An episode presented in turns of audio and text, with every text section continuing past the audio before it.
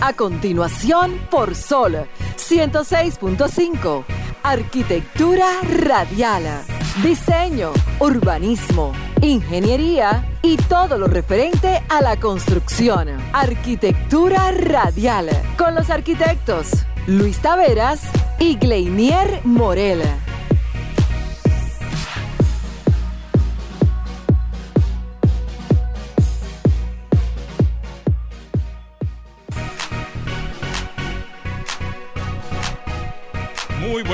Sean todos bienvenidos una vez más a su programa Arquitectura Radial. Una hora de este domingo estaremos compartiendo con ustedes todo lo relacionado a este mundo de la arquitectura, la ingeniería y la construcción de la mano de un servidor, Luis Taveras, Gleiniel Morel, colega y socio, y Alejandro en los controles.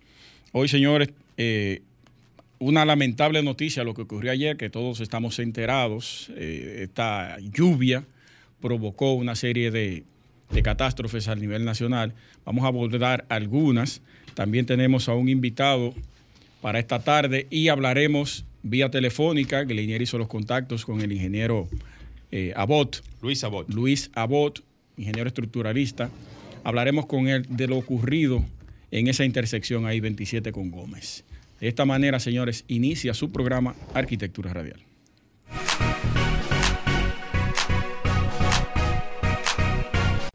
Estimula tus sentidos, enriquece tus conocimientos. Arquitectura radial. Bien, señores, continuamos en Arquitectura Radial, aprovechando y saludando a todos. Obviamente entrando media hora más tarde de lo acostumbrado, ya que teníamos nuestros compañeros de, de cabina, háblese Sol de la Mañana, que estuvo haciendo una transmisión completa desde tempranas horas de la mañana, hablando sobre todo de lo acontecido en este fin de semana, sobre todo con las lamentables noticias que ya Luis ya enfatizó, así también como nuestros amigos de Modo Opinión, quienes estaban hace poco en transmisión. Así es, agradecer a Marcia por el espacio que nos diera para hablar un poquito sobre esto, que no somos técnicos en eso, Morel, era lo que yo le decía, pero eh, eh, los temas hay que tratarlo obligatoriamente, y más nosotros que es un programa especializado.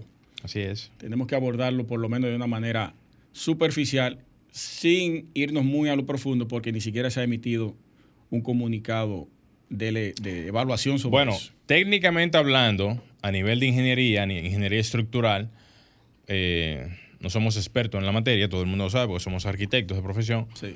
Obviamente con conocimientos de la parte estructural, pero para hablar propiamente de temas tan delicados como este, por esto, por eso hicimos el acercamiento y gracias por la apertura al ingeniero Luis Abot, de que nos pudiera brindar un poquito de su experiencia a nivel de eh, ingeniero estructuralista, para que nos explicara un poquito sobre el por qué pasó lo que pasó ahí en la avenida Máximo Gómez, esquina 27 de febrero, con relación al colapso de este, de este muro de contención, que es un muro de contención realmente. Pero vamos a esperar por parte de él. Y recientemente él publicó, a propósito de eso, que usted me mostró ahí, y ya anda en, muchísimos grupos, en lo cual estoy, un diseño del muro y de lo que pudo haber provocado esto, este colapso. Así que atención país, vamos a escuchar las palabras del ingeniero Luis Abot más adelante, atentos para que puedan escuchar su explicación del porqué de lo acontecido en el colapso del muro de contención. Alejandro, vamos a la frase de apertura para iniciar de inmediato con algunos de los temas y luego pasar con nuestro primer invitado de la tarde. Señores, la frase es de Alejandro Aravena, un arquitecto referente, joven. Alejandro Aravena, no eres tú. arquitecto joven que cambió la manera de, de, diseñar y de construir viviendas sociales, económicas para el pueblo. Lo que estamos viendo en este momento es el costo de haber acumulado en nuestras periferias solo casas, no oportunidades. Frase más real que esa yo no la había escuchado en mi vida. Estamos tratando de encajonar y de meter personas en casas sin brindarles la oportunidad como ciudad, que, en eso que se basa ese artículo, para que tengan oportunidades de poder mejorar su calidad de vida una vivienda por vivienda no es mejoría. Tú tienes que darle otra serie de beneficios a la gente. Eso es así. La ciudad es la gente y la gente es la ciudad. Así es un eslogan de campaña. No, eso es así, eso, eso es parte de- del urbanismo. Y el urbanismo se refleja justamente en eso.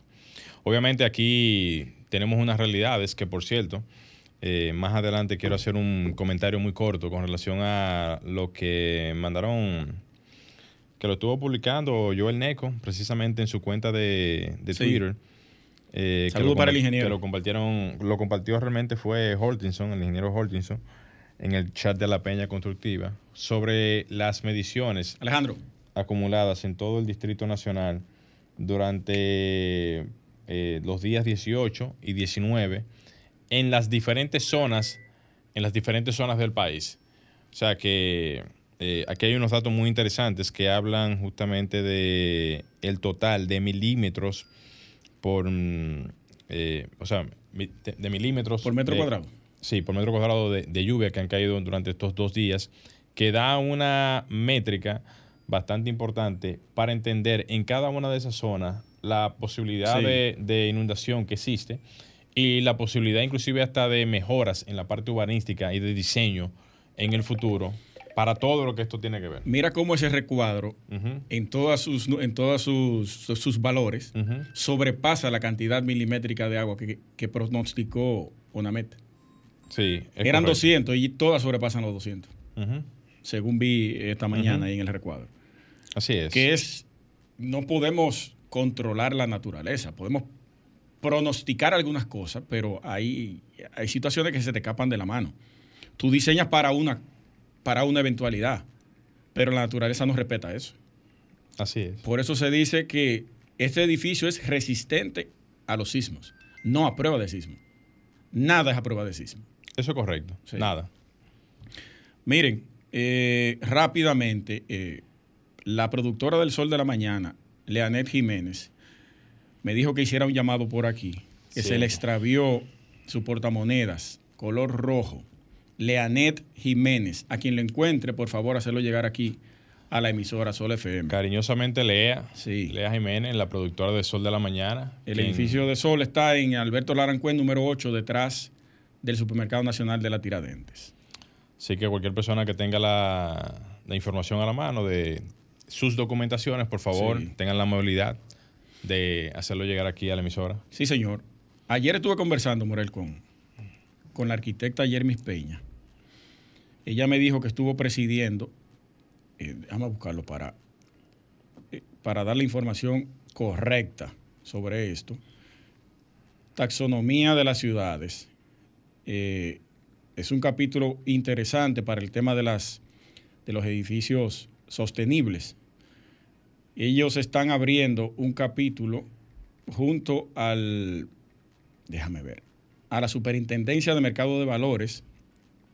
Ella estuvo dirigiendo una comisión o la mesa de construcción junto al Ministerio de, Medio Ambiente también, donde eh, dice ella que se encuentra ya disponible este documento eh, como consulta pública en la página del- de la Superintendencia de Valores.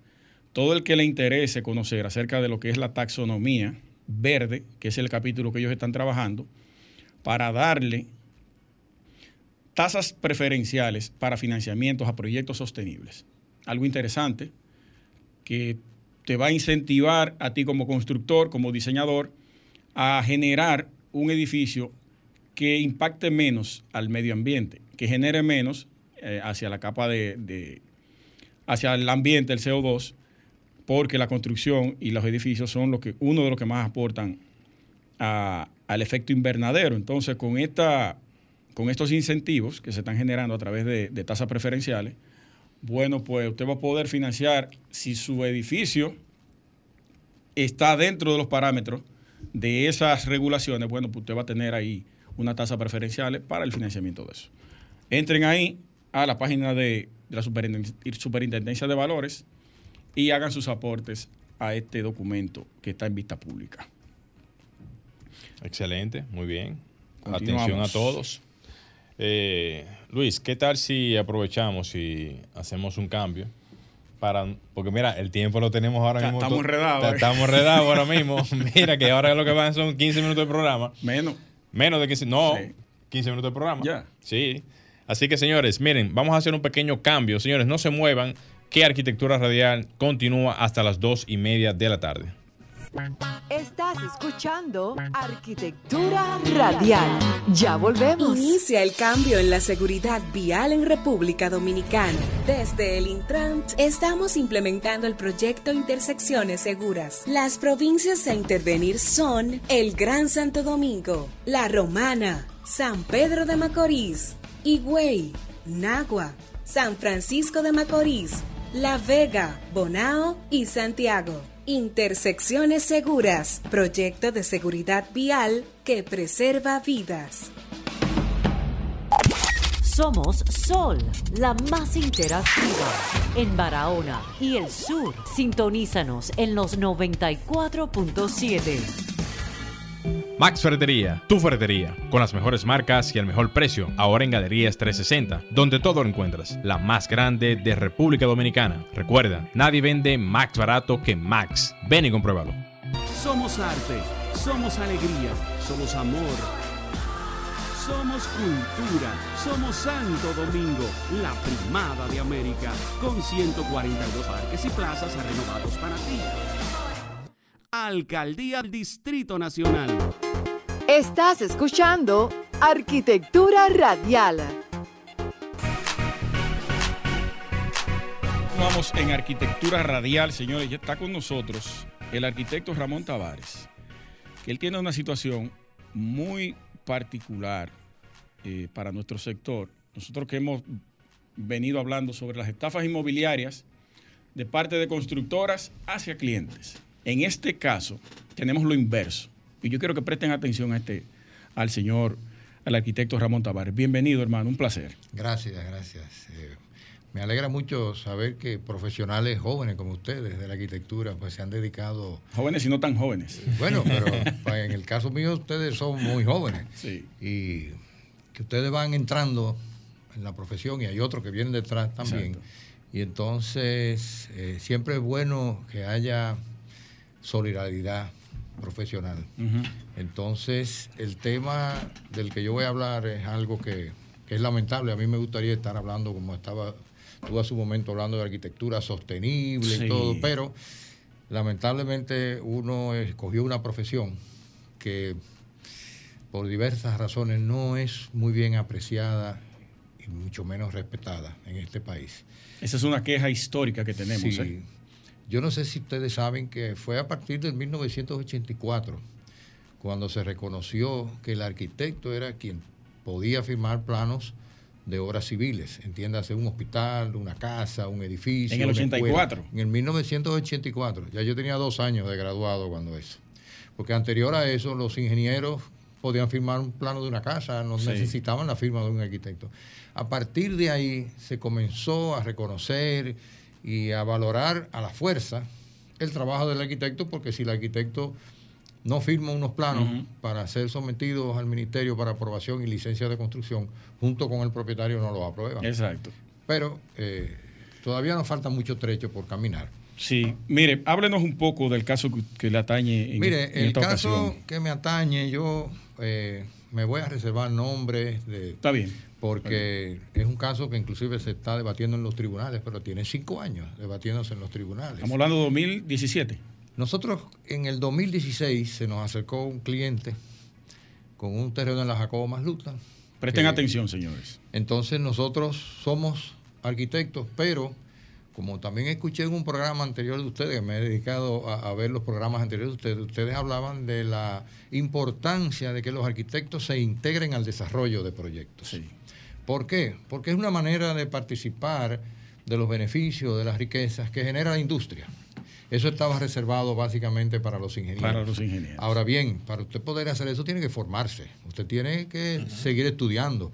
eh, hacer, como hemos hecho nosotros, eh, programas de maestría en finanzas, en gerencia de proyectos y sobre todo eh, la parte de lo que es una evaluación económica de un proyecto. Si a usted le llevan un terreno y usted ese terreno tiene la capacidad de, obviamente, eh, sabiendo cuáles son las regulaciones urbanísticas de ese, de ese lugar, que usted pueda decirle a un cliente, mire, en ese terreno, el mejor uso de ese terreno, La factibilidad la factibilidad, y usted sepa hacer un estudio de factibilidad y Sí. proyectar el dinero en el tiempo para usted poder decirle a un dueño de un terreno, mire, vamos a hacer ese proyecto, que eso es factible.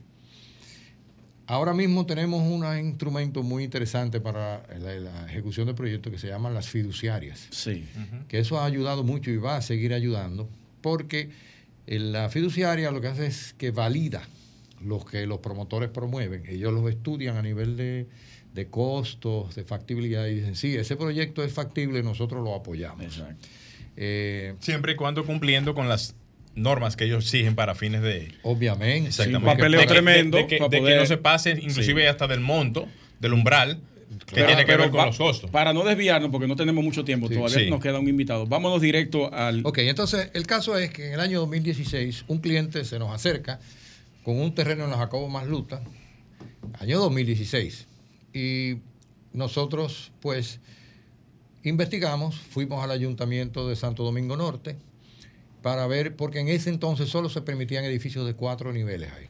Bien. Nosotros logramos, vía una solicitud de uso de suelo autorizado por el mismo propietario del terreno, Una resolución se hizo. no, No. se hizo un estudio de suelo, se hizo, perdón, una, un, eh, un uso de suelo, pero nos pidieron en el ayuntamiento, mire hasta dónde tuvieron que llegar, que consiguiéramos una autorización del IDAC, porque esos terrenos están cerca del aeropuerto de Sí, Ligüero. correcto.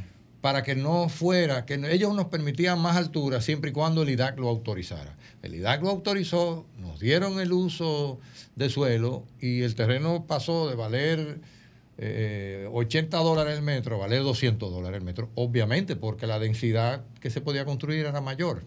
Preparamos todo el proyecto, lo sometimos, lo aprobamos en una fiduciaria, una fiduciaria de la nacional, Ajá. porque nuestro, nosotros íbamos a participar como aportantes eh, en industria. Se asociaron con los propietarios. Nos, eh, teníamos una sociedad Sí. de, de hecho. O sea, usted pone el terreno, nosotros ponemos nuestro trabajo como arquitectos y nos encargamos de las ventas, dirección de la construcción.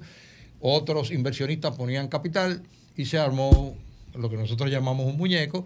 Pero ¿qué pasa? El propietario de repente dice, no, vamos a esperar que la situación de la vialidad por ahí todavía es complicada. Bueno, sí, está bien, esperamos. Pero como a los tres meses, en octubre del 2018, nos enteramos que el propietario puso públicamente en venta el terreno a través de una página de y, ya, Instagram. y ya ustedes habían vendido No, unidades. por suerte no habíamos Oh. vendido nada, pero teníamos todo listo para comenzar a desarrollar. Ya teníamos el apoyo de la fiduciaria, teníamos inversionistas, todo.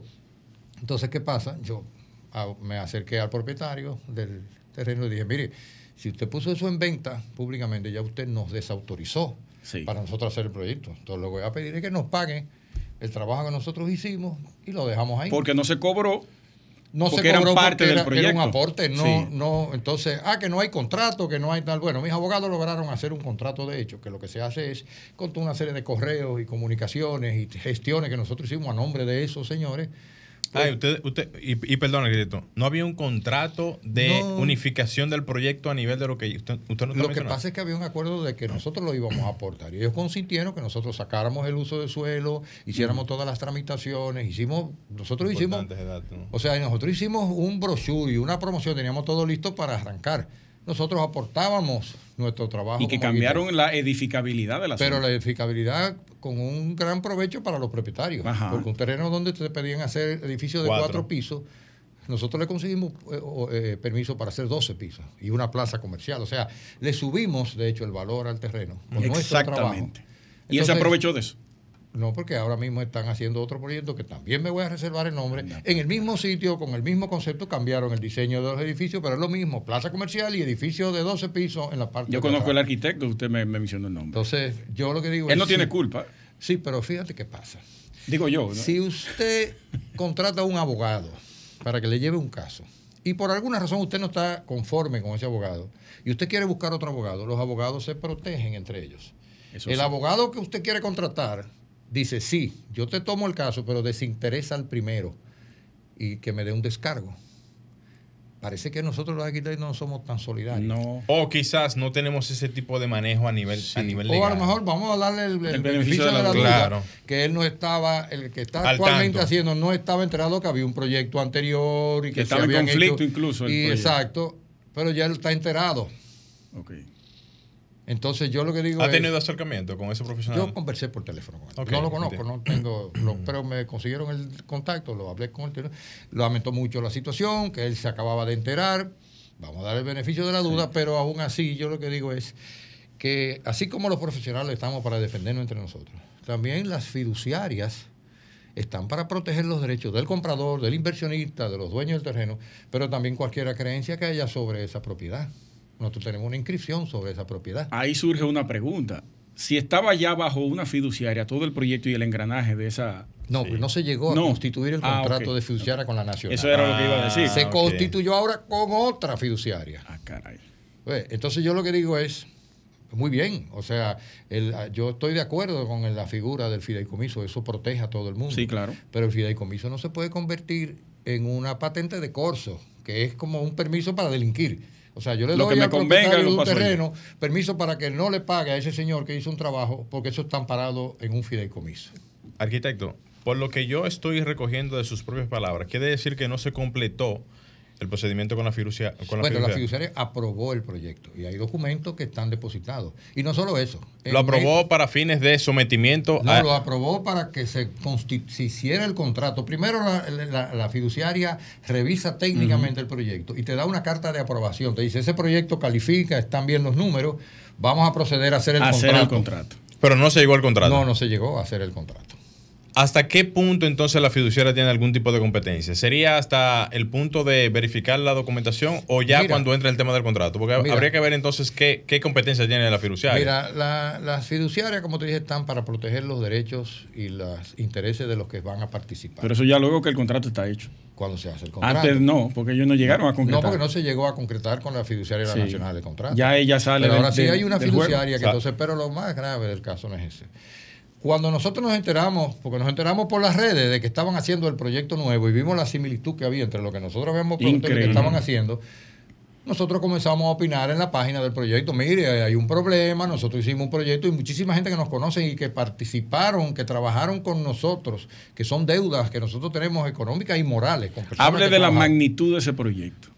¿Cuántos apartamentos eran? ¿Cuántos edificios? ¿Cuál Eran era el metraje seis- cuadrado? Eran como 250, 240 apartamentos y un centro comercial en la, en la misma vía.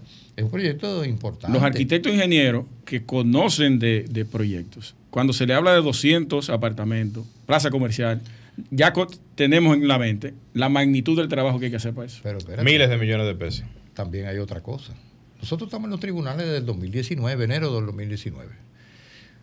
Ya nosotros, un juez de la primera instancia solicitó un peritaje del CODIA, que dijo, a ese señor hay que pagarle, que nosotros no sabemos cuánto.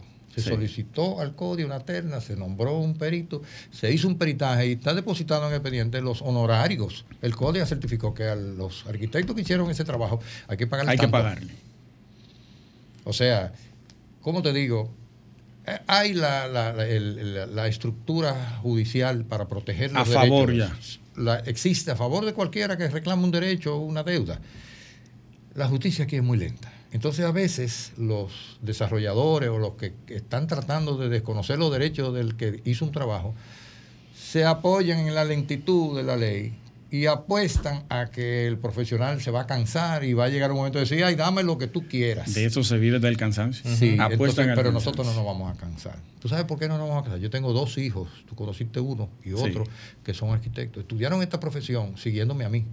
Y yo creo que le hago muy mal servicio a ellos y a ustedes, Sí, rinde. profesionales. Dejar que personas desaprensivas se salgan con la suya y no reconozcan el trabajo que uno hace. Por eso mucho. yo le agradezco a Rubén Fontana, que fue quien me refirió el caso suyo. Sí. Un saludo para él de Caedro y a su esposa Irina. Yo lo asumí automáticamente, le comenté a mi colega, le dije, mire, vamos a invitar a esta persona porque necesitamos darnos apoyo como Claro. sector de arquitectura. Claro. No podemos, y además nosotros somos una voz en los medios de comunicación. Claro. Y esto hay que divulgarlo para que Sí, sí, este sí. tipo de gente deje de estar turqueando a los Y, profesionales. y- y es lamentable que esto suceda porque el sector inmobiliario ahora mismo está un poco lastimado por una serie de, de estafas y fraudes que ha habido. Sí. Pero eso no quiere decir que por eso no vamos a quedar callados. Eso le decía yo al colega, y perdone que le, que le interrumpe, eh, eh, colega, que tanto aparecen situaciones del lado de las estafas como también, o sea, son dobles estafas. Sí. Está la, la- la parte de la estafa a los compradores y está la parte de la estafa a los desarrolladores. Sí. Se dan esas dos vertientes y por eso quisimos darle la participación a que viniera y expusiera su tema, su caso, Morel. porque yo sé que al igual van a aparecer muchos otros más Claro. con ese tipo de y que situaciones. vengan Que ni y lo siquiera- denuncien y hablen sobre eso, que no se queden callados, porque el que calla otorga. Que ni siquiera los desarrolladores engañan, es a los diseñadores. Sí.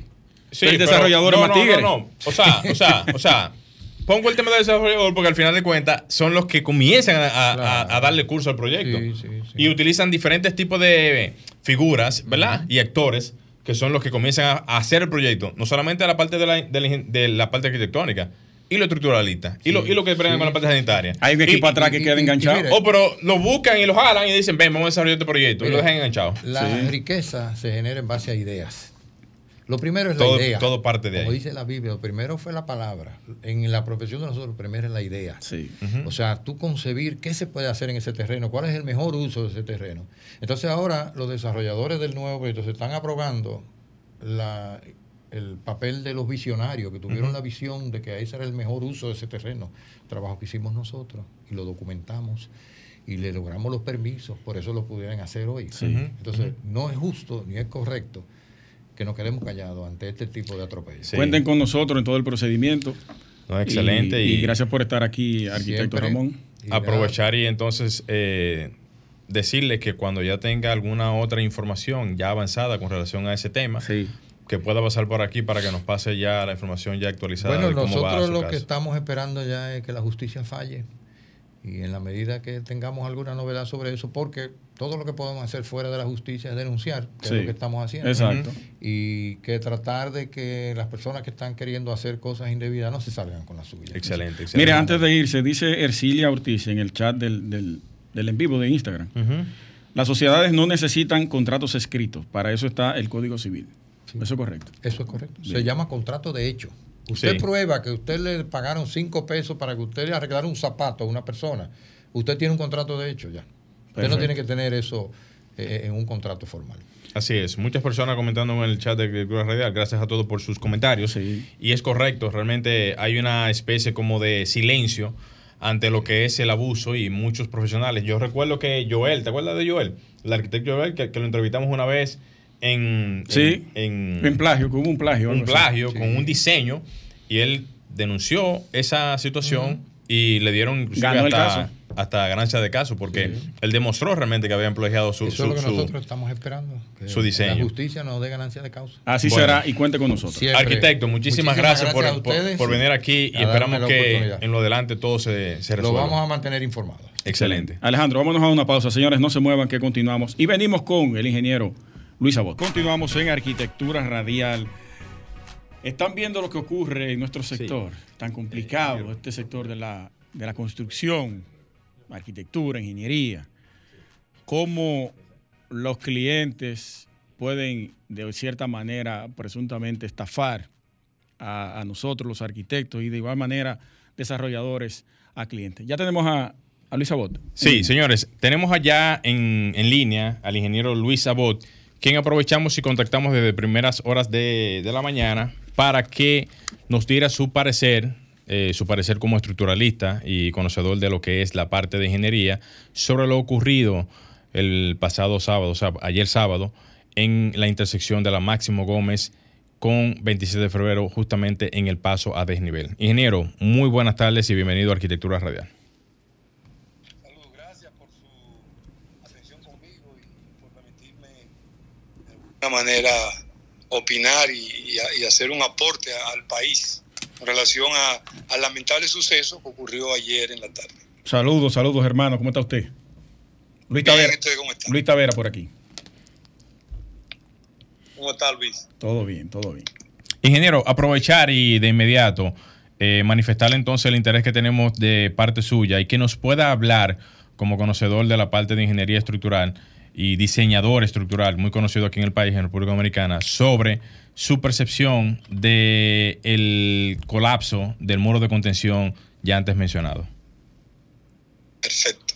Fíjese, nosotros, desde que vimos el siniestro y observamos lo que vimos, eh, enlazamos inmediatamente, eh, hace 25 años, que eh, surgió en la comunidad de ingenieros una preocupación. De hecho, el CODIA en el año 1929, en el periódico El Siglo, hizo una publicación sobre la, lo que entendí.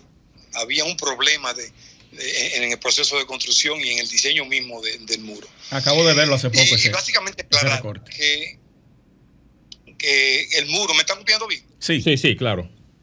Y aclarar que el muro, eh, cuando yo refiero que hay un, hubo un problema de diseño, es que en un muro de contención existen varios empujes. Existe el, el, el empuje de suelo, el de la sobrecarga, el, el, empuje de sismo y el empuje del agua. A veces nosotros, ingenieros, eh, no, nos alimentan mal con relación al empuje de agua porque tenemos un sistema de drenaje. Cuando usted dice que no, nos, alimentan mal, nos alimentan mal es por la información que suministra la parte de meteorología. En este caso. o el, o el hidrólogo. hidrólogo. la parte hidrológica. A ver, los muros de contención, eh, cuando usted le pone drenaje, en, este caso, dame, decirte y encadenar bien la idea. esa pantalla o ese muro de contención, los empujes de suelo eran bajos, porque es un terreno cohesivo y, no era un problema el empuje de suelos. Y, igualmente el empuje de la sobrecarga. De hecho, todos esos años que tiene sobreviviendo con el tránsito de la 27 y, con los empujes de suelo, pues nunca presentó problema. la, la gran omisión y el tremendo error de diseño que hubo fue omitir o considerar un drenaje full o total. Eh, considerar un drenaje full o total en más de 6 metros de altura es obviar un empuje importante. Entonces, al tener un suelo con una cuestión eh, importante que le da mucha estabilidad al corte vertical eh, y, un muro con un corte vertical que daba unos factores de seguridad adecuados, tanto para el empuje de suelo como para, para sobrecarga, entonces eh, lo que se pensó fue poner una pantalla adherida al corte, sin empuje. Esa, esa pantalla a la que usted se refiere es la del muro de New Jersey.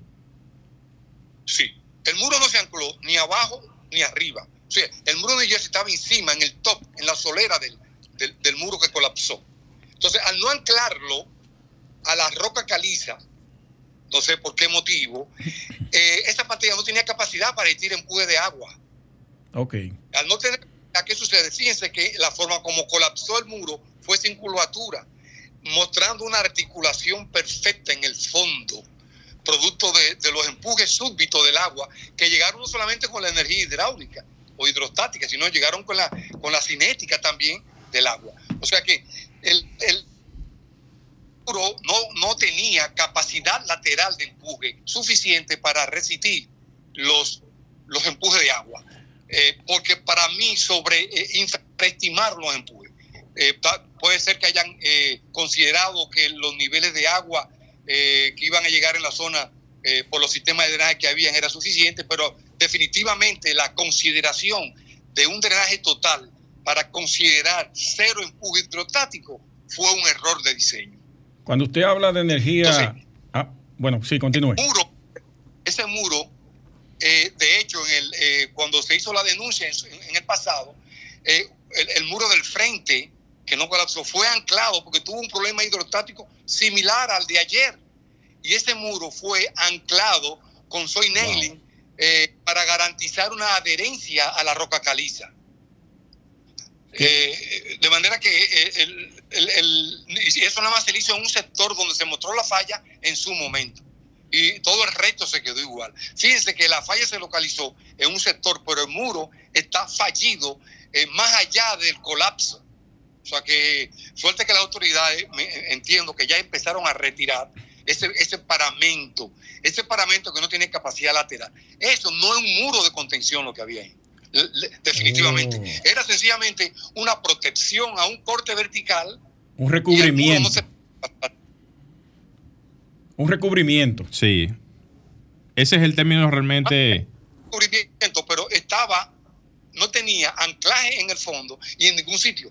Por ejemplo, tú puedes hacer la misma solución, tú la puedes hacer Madre mía. haciendo con proyectado y, y- y anclando eh, ca- ca- cables en la longitud que sea necesaria y poniendo bloque pasivo o buscar otra solución. Yo soy su- sugiero que eh, las autoridades se, se, eh, eh, dejen eh, consultar de un especialista en, en estabilización de taludes, porque no podemos hacer un muro de contención ahora, porque hacer una zanja en, el túnel es bastante traumático. Yo creo que la solución más práctica es un anclaje a la pared o un sistema de pilotes soy nailing eh, eh, perforado in sitio que permita darle estabilidad a ese corte, porque eso no se puede quedar así, porque In- va a seguir fallando. Ingeniero. No se puede seguir con cierto paramento adherido al corte, no puede, porque definitivamente en cualquier otro momento va a venir. Recuerden que nuestra ciudad tiene una capacidad de desagüe muy baja. La cantidad de agua que por encima de los 100 milímetros, 105. Yo no soy meteorólogo, pero eso fue una cosa abismal. Y, y- y eventualmente nosotros no tenemos capacidad como ciudad eh, de, de poder evacuar todas esas aguas, porque nosotros no hacemos eh, desagües pluviales y, los invernales se ensucian, las rejillas se llenan de hojas y de basura y, no tenemos esa capacidad. Son pocos las urbanizaciones que tienen drenaje. Manera que nuestra capacidad de desaguar rápidamente las aguas es, eh, es baja. Entonces vamos a seguir presentando eventos de esa naturaleza en otros lugares. De manera que eh, definitivamente los muros de contención, eh, por la poca capacidad de absorber agua que tenemos nosotros, eh, tenemos que proveer a los muros con capacidades de resistir fuerzas laterales, aún en suelo rocoso, que no, que no muestran empuje. Es- Aún así, el agua es un empuje tan importante como el, y cuidado sin más, porque lo- los empujes de suelo dependen de, de- de ranking, o sea, son, es un porcentaje de la presión vertical. Pero el agua empuja horizontalmente exactamente lo mismo que vertical. O sea, cuando el agua tiene una presión vertical de 6 kilos por centímetro cuadrado, igual empuja horizontal. Por, la- Ok. por el principio de Excelente. Ingeniero, nosotros, nosotros tenemos que seguir advirtiendo que este tipo de colapso va a seguir pasando eh, y- y reconocer dije, que, eh, o conocer en los diseños que no hay empuje hidráulico es una condición fatal. Ingeniero, antes de terminar, porque el tiempo se nos agota, preguntarle lo siguiente. Hubo una, un llamado por un usuario en, en las redes que había notificado el tema del mantenimiento. Esa es una pregunta. ¿Qué opinión se merece con el tema del mantenimiento lo más breve posible? Y el otro es, la solución que se le dio al paso a desnivel eh, que está después del túnel que conecta toda la franja de, de, de- de- de la 27. Hay un paso a desnivel que tiene unos, digamos, unas vigas digamos, en, en- la misma franja del, del mismo paso de desnivel, que hacen que el muro de contención evite esa, esa posibilidad de colapso. ¿Qué posibilidades tuviéramos de ah, eh, replicar ese diseño en lo adelante, en, esa, en ese punto, y también en el punto de la parte de los mantenimientos? Dos preguntas en una. Bueno, rápidamente, el mantenimiento, a ese muro con mantenimiento o sin mantenimiento se iba a caer. Porque el mantenimiento aquí pintura y una... que el- el- el- eso había que reforzarlo, era. No es mantenimiento que había que hacer. Había que hacer un reforzamiento. Ese muro hace 25 años debió ser reforzado con, con un sistema de anclaje a la roca o con otro sistema de pilote. Ahí hay mucho especialistas. Aclarado ese punto. Y con relación a la solución de viga, tú le puedes poner cualquier viga de amarre abajo. cualquier... Si yo no tengo la capacidad de empotramiento en la base, va a ser imposible que con una viga usted lo resuelva. Porque los momentos de vuelco, perdóneme la palabra, son diabólicos en 6 metros de altura. Sí. Ahí el principal problema era, era, eh, más que un vuelco, era una falla, una falla por falta de resistencia en la base. Era una falla por falta de resistencia en la base.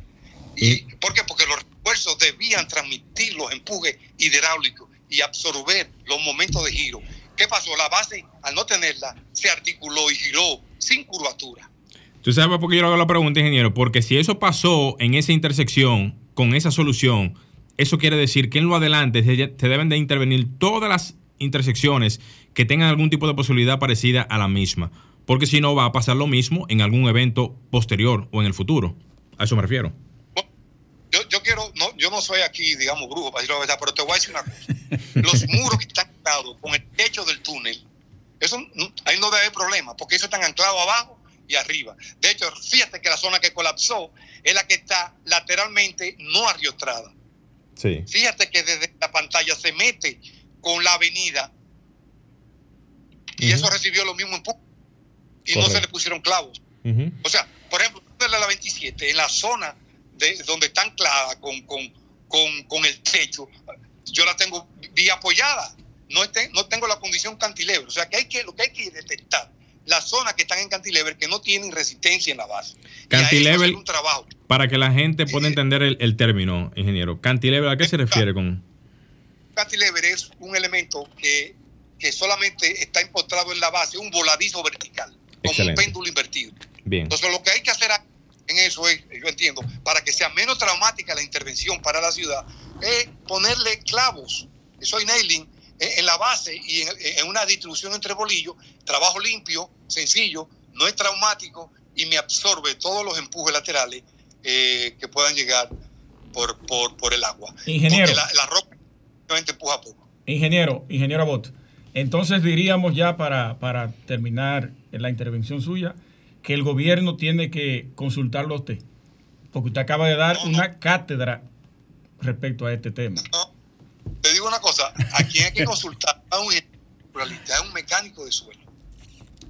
Luego la compa- el suelo se acompaña de un estructuralista. Pero yo creo que de primer orden, ahí se necesita un mecánico de suelo y un hidrólogo que estime la fuerza del empuje, porque además hubo un caso ahí, hubo vertedero, o sea, el agua eh, pasó por encima de New Jersey y había un tirante de agua, o sea que se Sí. necesita un estudio eh, hidrológico, o sea, un personal hidrológico con el estructuralista y un mecánico de suelo. Ese equipo de tres es importante, es muy importante. Tremendo, porque tremendo. el hidrólogo, el- la hidrología para estimar la fuerza y los tirantes de agua en avenidas extremas, con más de 100 milímetros de agua. Un mecánico de suelo para eh, encontrar con exactitud la zona de roca caliza que permita anclar con bloque pasivo el muro pantalla. Y un estructuralista que haga el diseño correspondiente. Esa es Excelente. mi, mi. Excelente, excelente. Ingeniero, solamente nos resta decirle que muchísimas gracias por su tiempo.